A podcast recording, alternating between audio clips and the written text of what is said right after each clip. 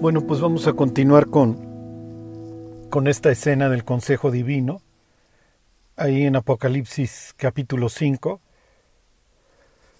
Como lo vamos a ver más adelante, esta no, no es la única vez que esta escena se presenta, se presenta en la Biblia. ¿sí? La idea del Mesías acercándose al trono no es nueva. Y espero que espero que sepan que estoy haciendo alusión al capítulo 7 del libro de Daniel. Si es la misma escena, no, no se los pudiera no se los pudiera afirmar con 100% de seguridad. Lo más probable es que sí, porque en ambos casos se trata exactamente de lo mismo, de la progresión del plan escatológico de Dios y las decenas y decenas eh, de millares de ángeles, el Mesías acercándose y eventualmente entregar el reino a los santos del Altísimo. Entonces, digo, finalmente las ideas este, en una y otra escena, en capítulo 5 de Apocalipsis y 7 de Daniel, tienen muchísimos puntos de, convergencia. Pero bueno, ¿cuál, ¿cuál es el punto? O sea, ¿cuál es la idea del capítulo 5? Como se los he mencionado, es la, la progresión en el plan. Dios continúa su plan y en ese sentido, es imposible detenerlo. Ya no hay nada que lo vaya a detener. Y lo que va a seguir es la ira de Dios. La ira de Dios sobre los moradores de la tierra, y esto lo va, lo va a describir el contenido del libro que está en la mano derecha del que está sentado en el trono, y conforme se vayan abriendo sus sellos, se da rienda suelta, por así decirlo, a los cuatro jinetes del Apocalipsis, más lo que implican los otros tres sellos que ya veremos en su momento. Voy a... ¿Por qué? ¿Por qué sucede esto? ¿Sí? ¿Por qué sucede esto? Y, quiero que... Y se los voy a explicar y les voy a volver a leer algunos versículos del libro de Habacuc. La semana pasada les leía yo el 2.13, perdón, el 1.13. Les voy a leer Habacuc 1.2,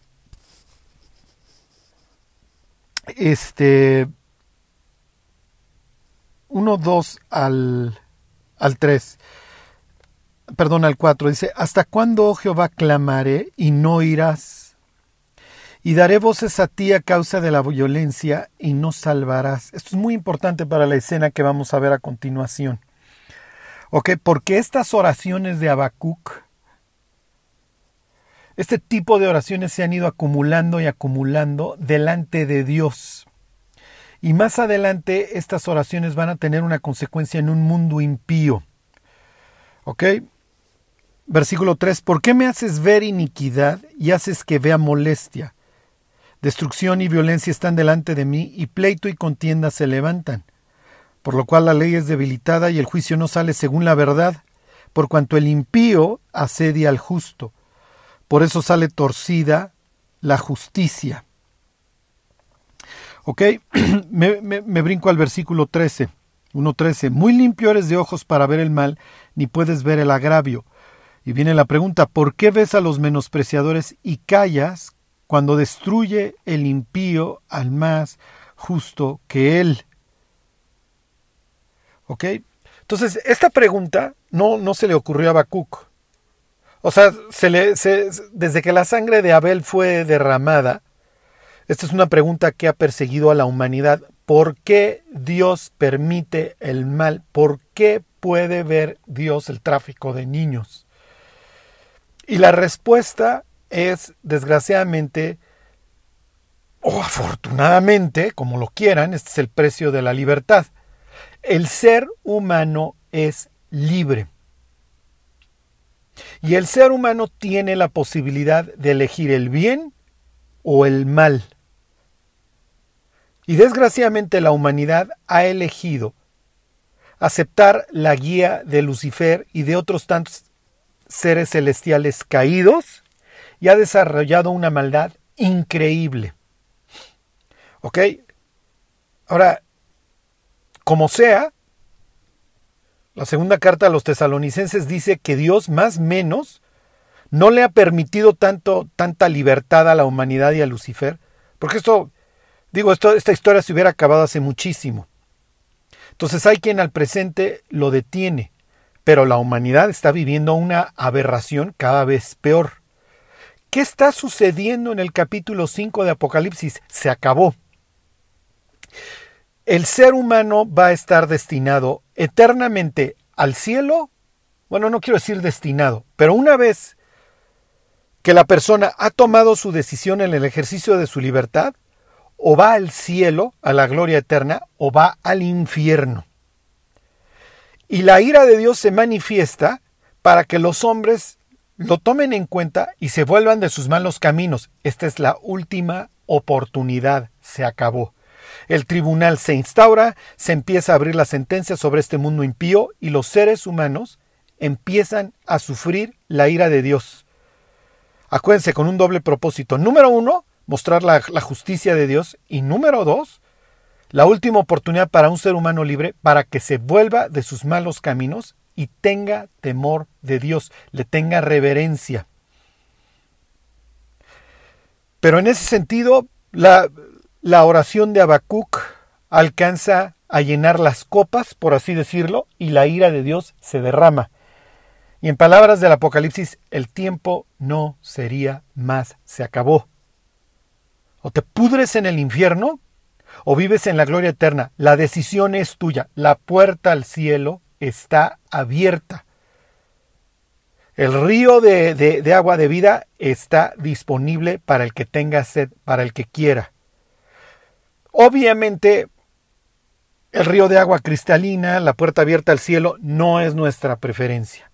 El ser humano, al ser humano le fascina pecar. Encuentra muchísimo placer en la maldad y en ser el héroe de su propia historia.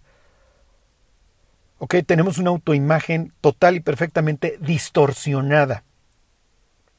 Entonces, pensar que alguien, excepto nosotros, está sentado en el trono nos parece lo más repugnante. La idea de Jesús de que para, para, para recibir honra primero hay que humillarse nos parece repugnante. ¿Sí? El que se humille será enaltecido. No, no. Bienaventurados los pobres en espíritu. No, no, no, no, no, pero para nada. Esto choca total y perfectamente con el ser humano. Un ser humano que sufre y que durante la tribulación del Apocalipsis buscará la muerte y Dios le va a decir, no, te la fletas y si te quieres aventar del séptimo piso, aviéntate. Te reventarás el resto de la tribulación en terapia intensiva. La muerte huirá del hombre. Me vas a conocer antes de que vayas a lo peor, antes de que vayas a la exclusión, al infierno, a que habites fuera de la ciudad, a que habites fuera de la comunión con Dios, excluido de la presencia de Dios por la dureza de su corazón, ¿ok? Por su amor al pecado. Entonces, tarde o temprano, esto iba a llegar al colmo. ¿Ok? Piensen en las palabras de Dios a Abraham. Tu descendencia será extranjera, en tierra ajena, pero volverá aquí. ¿Cuándo? Cuando se cumpla, cuando llegue al colmo la maldad del amorreo. Acuérdense que el Apocalipsis muestra una explosión a nivel mundial. ¿Ok? Entonces, si ahí vas a tener localizada esta historia de que llega al colmo la maldad del amorreo y mientras los judíos están en Egipto, hoy lo que está llegando al colmo es la maldad del ser humano, que ya no sabe a qué árbol treparse y cómo dañar al de al lado y cómo destruir la niñez y personas que son total y perfectamente indefensas. ¿Ok? Esto es natural que pues esto sube al cielo, esto llega a un colmo, como sucedió con la maldad del amorreo, con la maldad de Sodoma y Gomorra, hasta que finalmente se desata el juicio. ¿Ok? Los hombres de Sodoma y Gomorra con la, con la ventaja de que ni a qué hora se enteraron ya, ya dieron su siguiente paso en el infierno.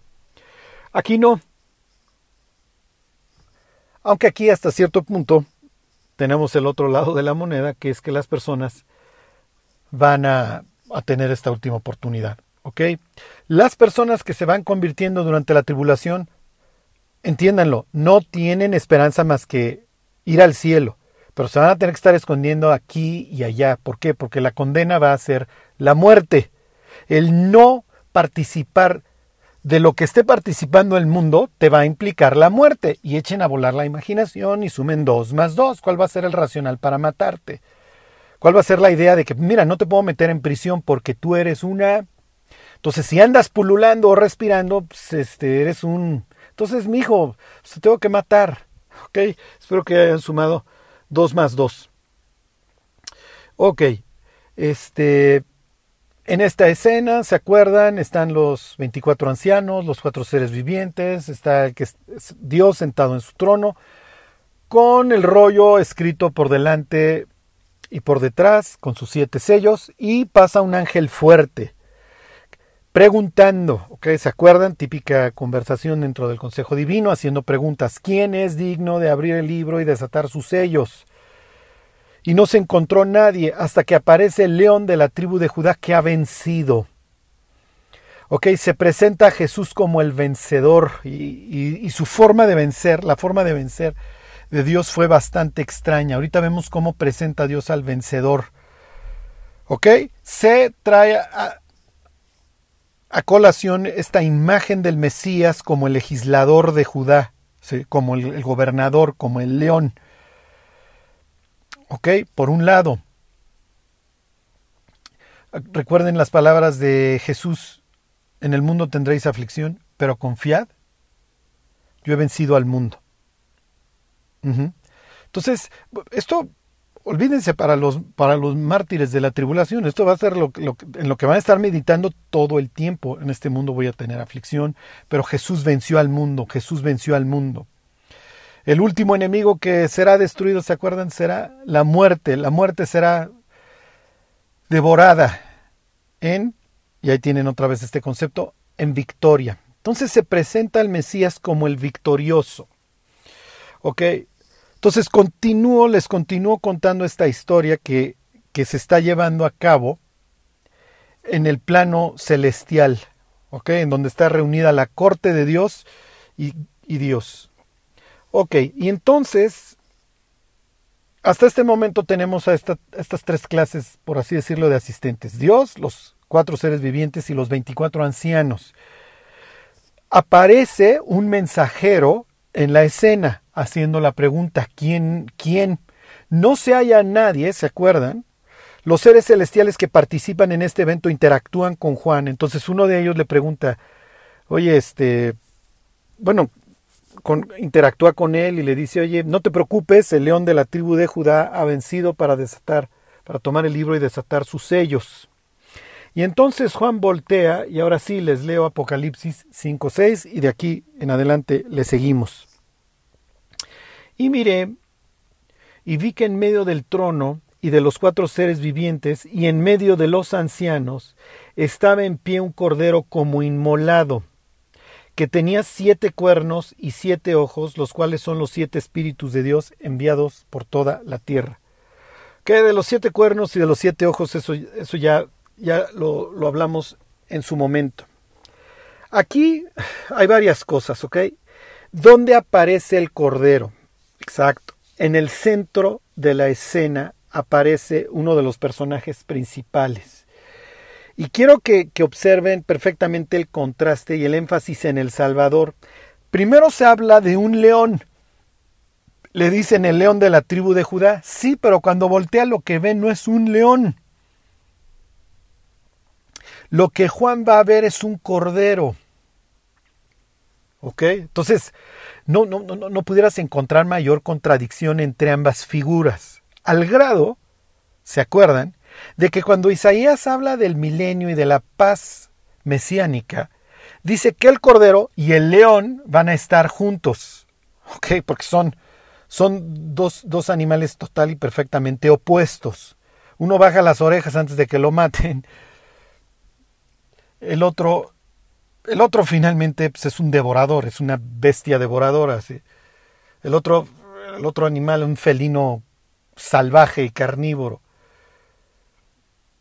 ¿Ok? Entonces, miren, y aquí la faceta de león no era necesaria en Dios. Es mejor abrazarse del cordero que nos lavó con su sangre que toparte con un león enfurecido. Pero si el ser humano no quiere, se tendrá que topar con un Dios airado. Entonces, como les decía, esta escena que, que ahora vemos no es nueva. Una escena, si no es la misma, sí bastante similar, se observa en Daniel 7 que, más adelante veremos. Y esto, esto nos va a traer mucha ilusión. No, no, no ilusión, no, no quiero usar esa palabra. Esto nos va a traer mucha esperanza. Y nos va a dar una idea que yo espero que, que se filtre en nuestros cerebros del mundo y de los gobiernos del mundo. ¿Ok? Porque hay veces que los cristianos todavía creemos en la política y salimos a la marcha. o sea, o sea, si hay un libro que habla pestes del gobierno humano y de cómo es, es la Biblia. Y estos, estos gobiernos humanos no pueden, por su naturaleza, ser domados, no pueden hacer el bien, no está dentro de ellos. Sí, Charlie, pero Dios le dio el gobierno humano a, a Noé cuando descendieron del arca. Sí, pero la humanidad se ha ido corrompiendo cada vez más. Entonces, cuando lleguemos al libro de Daniel, veremos que los gobiernos, que los imperios mundiales que gobernarán sobre los judíos y sobre el pueblo de Dios durante esta época, no pueden ser presentados de otra manera como bestias, como bestias incontrolables que emergen del caos. Cuando llegamos así a la bestia por excelencia en capítulo 13, pues es natural que Juan haga referencia al capítulo 7 de Daniel y presente una bestia que emerge de dónde? Que emerge del, del caos, del mar, de lo incontrolable. ¿Ok? Entonces, la solución a la vida humana no está en la política, está en que el ser humano se reconcilie con Dios. A partir de la reconciliación entre Dios y el ser humano, de ahí, dijera Pablo, a partir de este fundamento, que no puede ser otro, a partir de ahí ya se puede construir. Antes no. Antes no, o sea, no podemos estar esperando que los gobernantes tengan nuestros mejores intereses en mente. No está en ellos. ¿Ok? Entonces sí, efectivamente lo único que nos queda es orar por ellos. Para que de alguna manera Dios pueda ir controlando más o menos lo que vaya sucediendo y que podamos vivir dentro hasta cierto punto quieta y reposadamente. Y con esto vuelvo a hacer énfasis, no se trata de ser los rebeldes, no, no nos llamó Dios a eso. Al contrario, nosotros tenemos que ser ejemplares en nuestro cumplimiento de la ley. ¿Para qué? Para no dar pretexto tampoco. Pero esto es muy importante. El ministerio de la reconciliación no se le entregó a los poderes de este siglo, se le entregó a los cristianos, a la iglesia. Y en la medida que la Iglesia cumple con su ministerio reconciliador como embajadores, más o menos la cosa puede ir por ahí. Mientras, olvídense, las bestias van a seguir pisoteando y devorando lo que vayan encontrando a su paso. Y sí, finalmente, podemos quejarnos mucho de nuestros gobernantes, tampoco ganamos nada, es mejorar por ellos. Pero la gente se queja de sus gobernantes, ¿por qué? Porque tiene ciertas expectativas de ellos. Bueno, ok. Este, una vez que he despotricado de nuestros gobernantes, y no estoy pensando en ninguno en particular, ¿eh? digo, la historia de la humanidad no ha, no ha cambiado en ese sentido, ni cambiará. Ok, lo que quiero que también vean es entonces el contraste. El rey del universo se presenta con derechos sobre nosotros, no porque simplemente soy el creador del universo y te aguantas, te acredito mi amor a través de mi propia muerte. El cordero se presenta como inmolado, ¿ok? Y esta imagen nos permite unir varios puntos. Primero, piensen, el que entra en primer plano y el que se presenta en medio es el cordero. ¿Ok? Y esto nos lleva a la idea de la Pascua y la liberación. ¿Ok? ¿Por qué? Porque lo que va a continuar platicando o narrando el Apocalipsis es la liberación precisamente de los hijos de Dios. ¿Ok? La liberación total y perfecta que se nos va a describir la batalla por nuestra liberación en capítulo 19, ¿ok? Y luego el establecimiento del reino en el capítulo 20, 21, ¿ok? En donde ya se acabó el clamor, la muerte, el dolor y viene una adopción, el que venciere heredará todas las cosas, él será mi hijo y yo seré su Dios. ¿Ok? Entonces, la Pascua evoca para el Antiguo Testamento la liberación de Egipto de Faraón y de un mundo impresionante como era el egipcio, pero impío. El Apocalipsis implica nuevamente una explosión. Esta vez ya no es una liberación de una sola ciudad o de un solo país, esta vez es la liberación del pueblo de Dios de todo un sistema mundial gobernado literalmente por el diablo. Y miren, hoy es increíble que personas que no creen en la Biblia saben perfectamente que las personas que hoy gobiernan el mundo son luciferianos y no tienen pelos en la lengua para salir a decirlo.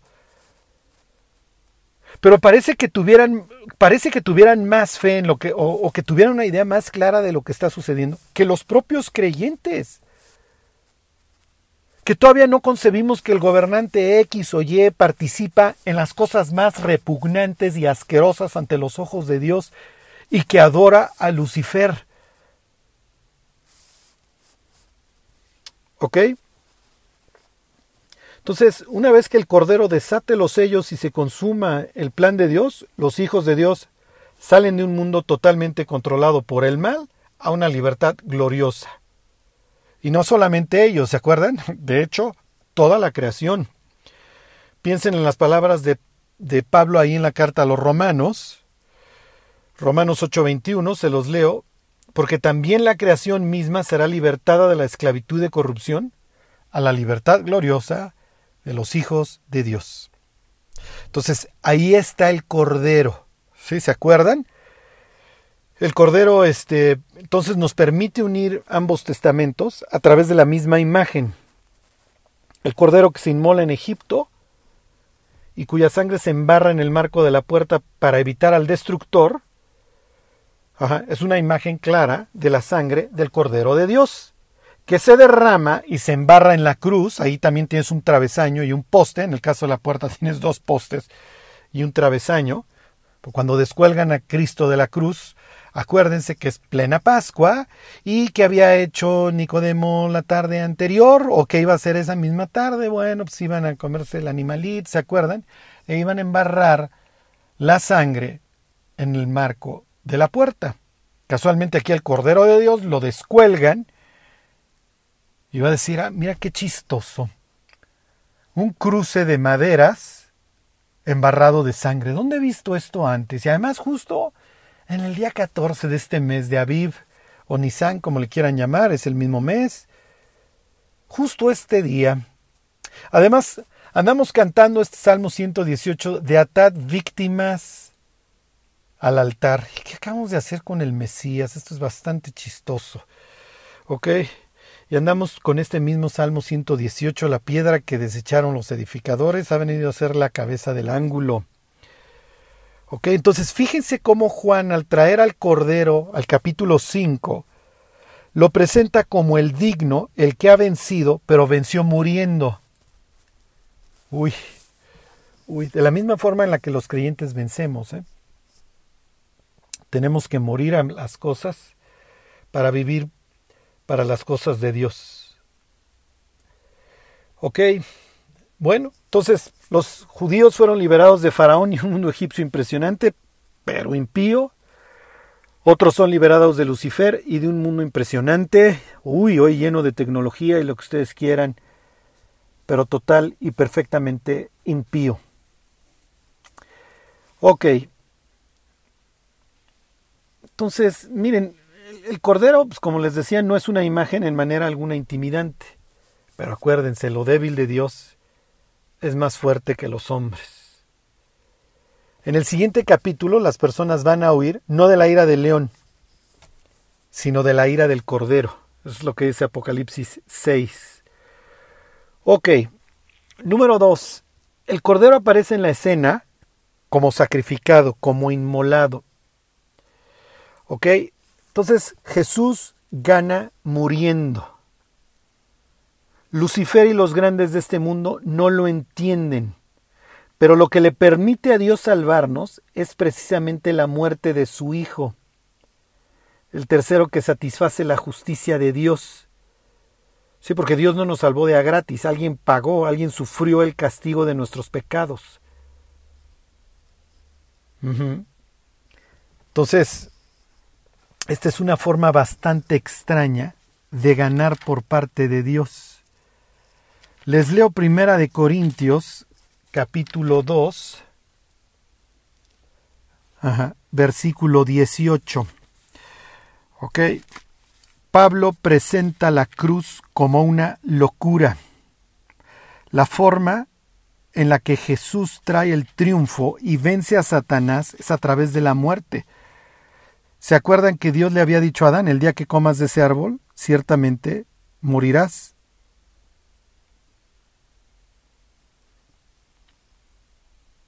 Ok, este, perdón, este 2.8, primera de Corintios 2.8. Pero les, les, me regreso tantito. Ok, el hombre peca. ¿Qué le dice el diablo a Dios? Lo tienes que matar. No hay vuelta atrás. Si es cierto.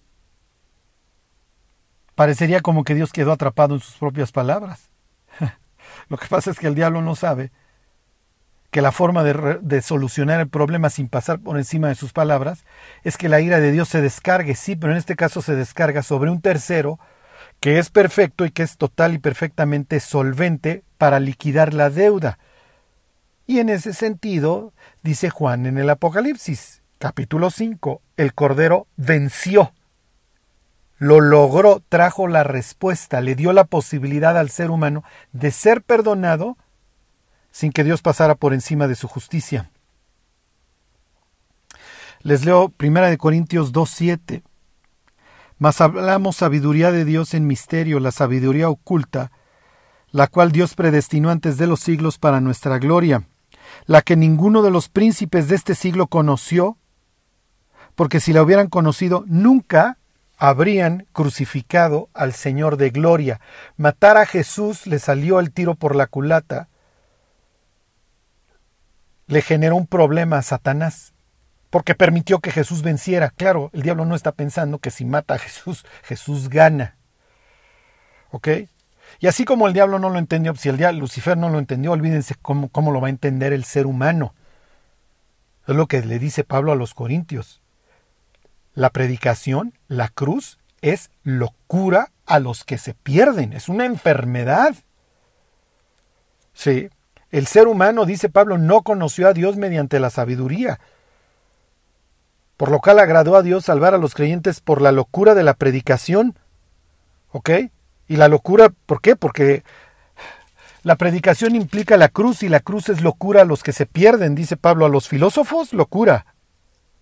A los religiosos, a los judíos, dice él literalmente, tropiezo. Pero para los llamados, la cruz es poder de Dios para salvación a todo aquel, a todo aquel que cree.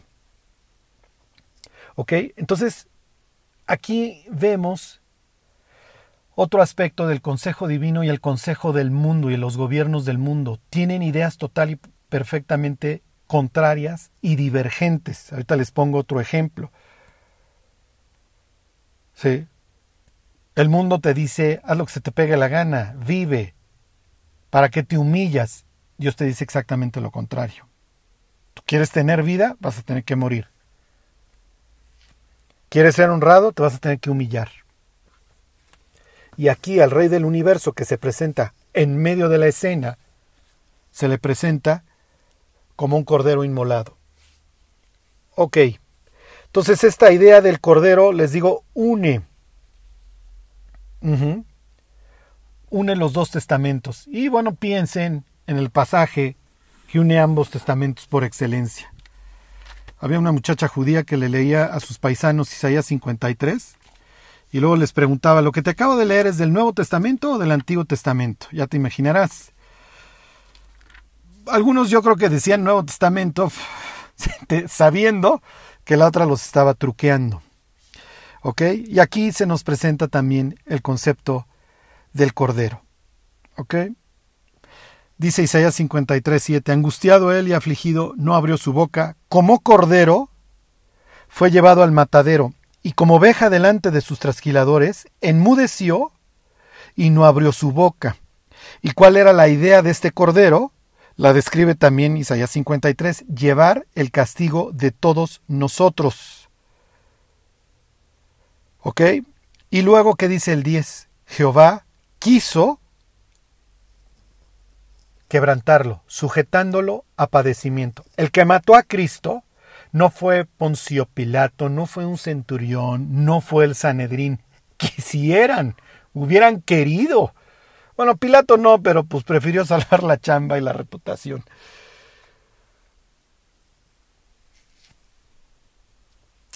Pero bueno, hubieran querido matarlo. El que mató a Jesús fue su propio Padre. Y el que trituró y sujetó a Jesús a padecimiento fue Dios. Con sus ejecutores, Jesús dijo, perdónalos, no tienen la más remota idea de lo que están haciendo. Pero a su padre sí le gritó, ¿por qué me has abandonado? Ok, número tres, el cordero está en pie. ¿Ok? ¿Qué implica? Digo, si es el centro de atención, pues ya bien, como dice el Salmo 110, le hubieran podido poner ahí a un lado un trono. Pues finalmente esa fue la idea, siéntate a mi diestra, ¿no? Este, pero no, aquí aparece en pie. ¿Se acuerdan de las últimas palabras del Salmo 82? Levántate, Señor, porque tú heredarás las naciones. Y es lo que a continuación va a decir se va a hacer referencia a toda tribu, pueblo, lengua y nación. Levántate, y se acuerdan que la palabra ahí es anastak, y anastasis es resurrección, se usa para, para, para resurrección. Entonces Jesús, el Cordero sacrificado, está en pie porque resucitó, no hay forma de matarlo. Está en pie. ¿Ok? Bueno, acuérdense que el cristianismo se sostiene o se cae en torno a la resurrección. Si Jesús no resucitó, todos los que durmieron en Cristo perecieron y somos los más dignos de burla, de conmiseración y de lástima del resto de los seres humanos. Y además somos mentirosos porque decimos que Dios resucitó a alguien que no resucitó. Y andamos con la onda de que, no, mira, yo le echo ganas y me abstengo de esto y de aquello porque, porque Jesús resucitó. Si el cadáver de Jesús se sigue pudriendo en algún sitio de Jerusalén, estamos en severos problemas y el Cordero no está en pie, simple y sencillamente está sacrificado. ¿Ok? Pero bueno, como dijera Pablo, mas ahora Cristo ha resucitado de los muertos, primicias de los que durmieron es hecho. Y así como para nosotros la resurrección es nuestra mayor causa de gozo y de esperanza y de saber que vamos a salir de este asqueroso mundo tarde o temprano, es lo peor para un mundo impío y para todo el ejército celestial caído. El hecho de que Jesús se haya levantado de entre los muertos los condena. Bueno, ok, le sigo, Apocalipsis 5, 7. Y vino y tomó el libro de la mano derecha del que estaba sentado en el trono. ¿Ok? Esta escena tiene muchas implicaciones y las vamos a ver en, el capítulo 7 de Daniel. Por el momento les, les, les comento que implica que el plan de Dios continúa y es imposible detenerlo. Se encontró alguien digno y calificado para traer los juicios sobre la tierra no hubiera podido ser encontrado, como ya lo leímos, ni en el cielo, ni en la tierra, ni debajo de la tierra. ¿Ok? Esta es la cosmovisión bíblica. Esto es lo que dice Pablo en Filipenses, ¿se acuerdan? Tarde o temprano, toda lengua confesaré que, confesará que Jesucristo es el Señor para gloria de Dios Padre, dice Pablo, para que en el nombre de Jesús se doble toda rodilla de los que están en el cielo, en la tierra y debajo de la tierra. Y los que están debajo de la tierra están esperando ser juzgados. Léanse Lucas capítulo 16. Ahí se van a encontrar al rico que sigue esperando su juicio. ¿Ok? Su juicio lo narra más adelante Apocalipsis 20, cuando el Hades entrega a todos los muertos que en él hay. ¿Ok? Entonces, por ningún lado se había encontrado alguien digno hasta que finalmente aparece el Cordero como inmolado. ¿Ok? Bueno, tomen nota de que el Cordero toma el libro, ¿ok? Lo que obviamente no puede ser un cuadrúpedo. Así que aquí vemos a Jesús con sus heridas, recordándonos el costo de su victoria. ¿Sí? La muerte ha sido devorada o engullida, o lo va a hacer, por la victoria, por la muerte de este cordero. ¿Ok? Bueno, así que en el cielo pregunta un ángel quién es digno de tomar el libro y desatar sus sellos. Y se aparece un cordero inmolado. En la tierra, piénsenlo. Por el otro lado se, se pregunta a la gente, ¿quién como la bestia y quién podrá luchar contra ella? Y se aparece un mismísimo hijo del maligno. Ya veremos la identidad de la bestia. ¿eh?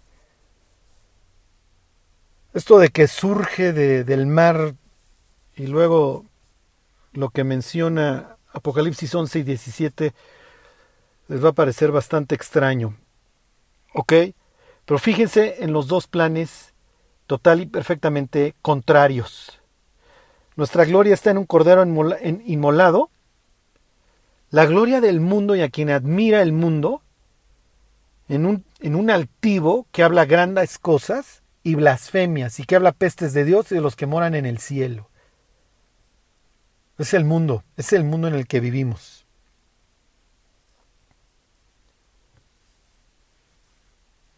El Cordero Inmolado nos recuerda nuestra incapacidad y nuestra bajeza. Por el otro lado, la bestia inflando al ser humano en su ego y su orgullo, simplemente usándolo en sus planes de guerra y odio contra Dios. Es increíble que los poderosos de este mundo van por la vida pensando que el diablo sí les va a dar un sitio, que sí les va a dar un sitio de honor, o sea, que no los va a traicionar a la mera hora. El diablo no, no baja al ser humano de parásito subangelical,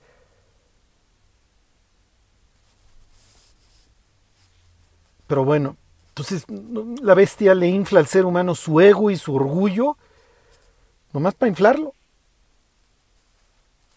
Y el proyecto de la bestia que le parece tan lúcido y tan normal, mientras que el del cordero parecería una locura. Bueno, versículo 8. Y cuando hubo tomado el libro, los cuatro seres vivientes y los veinticuatro ancianos se postraron delante del Cordero. Todos tenían arpas y copas de oro llenas de incienso, que son las oraciones de los santos. Ahí tienen la oración de Habacuc, que está a punto de ser contestada. ¿Hasta cuándo vas a tolerar esto? Y Dios dice, aguántame tantito. Espérame tantito, espérame unos días. Acuérdense que ante los ojos de Dios mil años son como un día. ¿Sí? Y si Habacuc es más o menos hace 2600 años,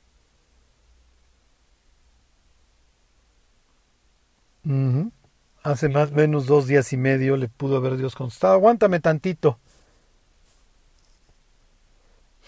Este evento, la toma del libro por parte de Jesús, su presentación, etcétera, es tan imponente que los participantes del Consejo Celestial se postran, o sea, no, no les queda de otra.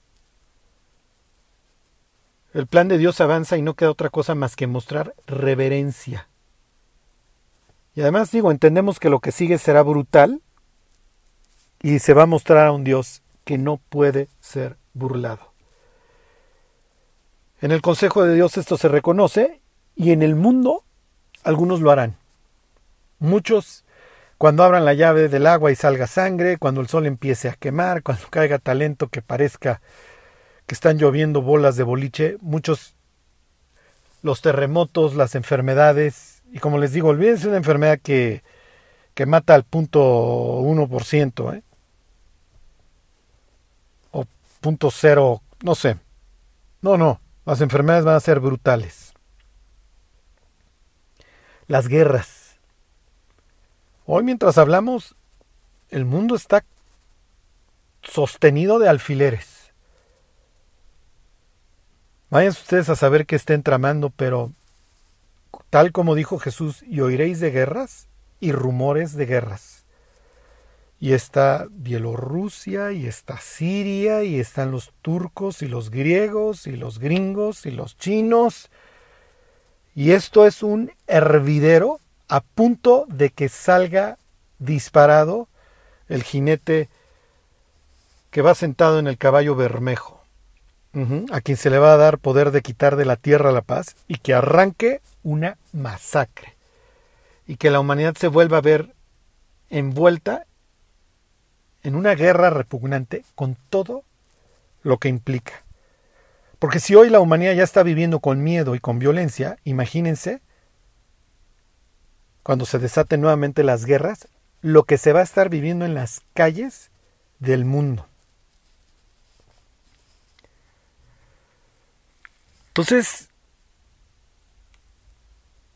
esto vuelve a mostrar una divergencia entre Dios, entre el consejo de Dios y lo que vive el mundo en, en su plano.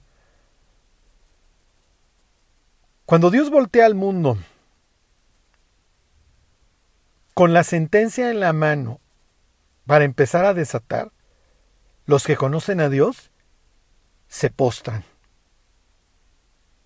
Mientras la humanidad que no conoce a Dios, digo, y, nos damos cuenta, le va a sacar el pecho a Dios y le va a decir, aviéntame lo que me quieras aventar. Esto es increíble. Esto es increíble, cómo el mundo y Dios no se llevan, a pesar de que Dios estuvo dispuesto a morir por él.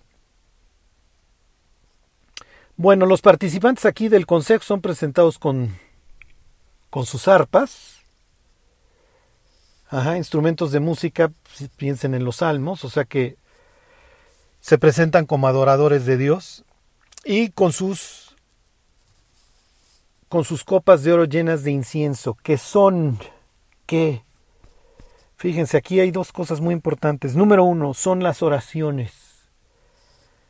Les leo el Salmo 141. Esto es lo que está trayendo Juan aquí.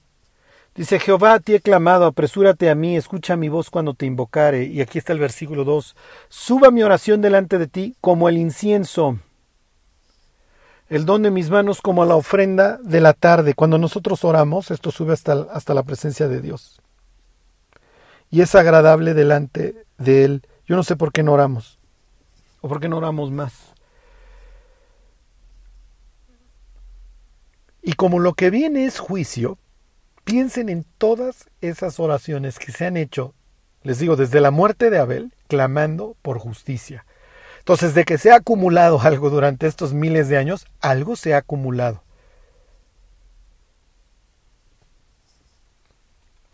Y número dos, las oraciones son de los santos. Así nos ve Dios, ojalá nos comportáramos como tales, separados del mundo, y dedicados para su servicio. Así arranca Primera de Corintios. A los santos en Cristo Jesús, a todos los que en cualquier lugar invocan el nombre de nuestro Señor Jesucristo, Señor de ellos y nuestro. Así nos considera Dios. Pablo le dice a los Efesios, ¿se acuerdan? Que Jesús nos hizo sentar, tiempo pasado, en los lugares celestiales con Cristo Jesús. Ya nos ve como parte del consejo. Si nos viéramos como nos ve Dios, es muy probable que viviéramos distinto.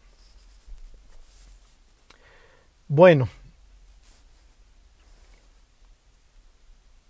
versículo 9. Y cantaban un nuevo cántico, diciendo, digno eres de tomar el libro y de abrir sus sellos, porque tú fuiste inmolado y con tu sangre nos has redimido para Dios de todo linaje y lengua y pueblo y nación el cordero inmolado que está en pie ha redimido para Dios de toda lengua, Linaje, pueblo y nación. Salmo 82. Tú heredarás las naciones. Salmo 2. Pídeme y te daré las naciones. ¿Ok? Ahí tienen el efecto de la resurrección. Dios reclama para sí mismo a las naciones. Y de todos lados los ha comprado. Esa, es la, esa sería la idea. Ha pagado su deuda. Esto es lo que dice Pedro, ¿se acuerdan? Fuimos rescatados de nuestra vana manera de vivir con la sangre preciosa de un cordero sin mancha. Ok, cantan un nuevo cántico. ¿Por qué? Este se los leo, fíjense. Mm. La idea de un cántico nuevo es que ha sucedido algo importante y entonces hay que componer una nueva canción. Les leo el Salmo 33.3. Cantadle cántico nuevo, hacedlo bien, tañendo con júbilo. Piensen en Salmo 40, ¿sí? se lo está llevando el tren a David, se está hundiendo en el fango, pero luego Versículo 3 dice, puso luego en mi boca cántico nuevo. Alabanza a nuestro Dios. Verán esto muchos y temerán y confiarán en Jehová. Bueno, eh, Salmo 149. Cantad a Jehová cántico nuevo, su alabanza sea en la congregación de los santos. Dios restaura a Israel, le hace todas estas promesas, enderecen los caminos y en el capítulo 42 de Isaías dice, Cantad a Jehová un nuevo cántico, su alabanza desde el fin de la tierra. Entonces esta es la idea. Cantan un nuevo cántico porque un evento importantísimo está sucediendo. Arranca el juicio para traer la eventual consumación y que Dios, que Cristo venga a tomar posesión de la tierra y reine la paz y Jesús sea entronado en Jerusalén y suceda todo lo que nos cuenta el capítulo 14 de Zacarías que les dejo de tarea. Ok. El tiempo vuela cuando la está uno pasando bien. Aquí le vamos a dejar, espero que estas, estas ventanas que Dios nos ha abierto al consejo nos traigan esperanza. El tiempo de nuestra redención está cerca y finalmente todo lo que sucede o deja de suceder en nuestra vida, acuérdense, todo está, ¿cómo les diré?, controlado por el que está sentado en el trono. Y Satanás no puede hacer nada más allá de lo que Dios le permita. Nuestros cabellos están contados por el que está sentado en el trono. Mientras regresa, recuérdenlo, ¿Nuestras oraciones suben al cielo como un incienso agradable al olfato de Dios? Y hoy somos los santos. Y esto no lo digo para que nos llenemos de orgullo, sino al contrario, para que pese sobre nosotros este título que el Apocalipsis nos da, para que hagamos lo mejor para vivir de acuerdo al llamamiento y que mientras viene Cristo, le sirvamos, esperando que llegue el momento en que Dios nos libre de la hora de la prueba que ha de venir sobre el mundo entero. Acuérdense que Dios no nos ha puesto para ira. Y lo que nos va a narrar el capítulo 6 en adelante ya es el despliegue, el momento de la ira, de la ira del Cordero. Que Dios los bendiga. Y se alegró el pueblo por haber contribuido voluntariamente, porque de todo corazón ofrecieron a Jehová Primera de Crónicas 29.9. Si deseas ofrendar para nuestro trabajo misionero, te invitamos a que des clic en el enlace que estaremos dejando en la descripción de nuestras redes sociales. Ve y sé bendición. Gracias.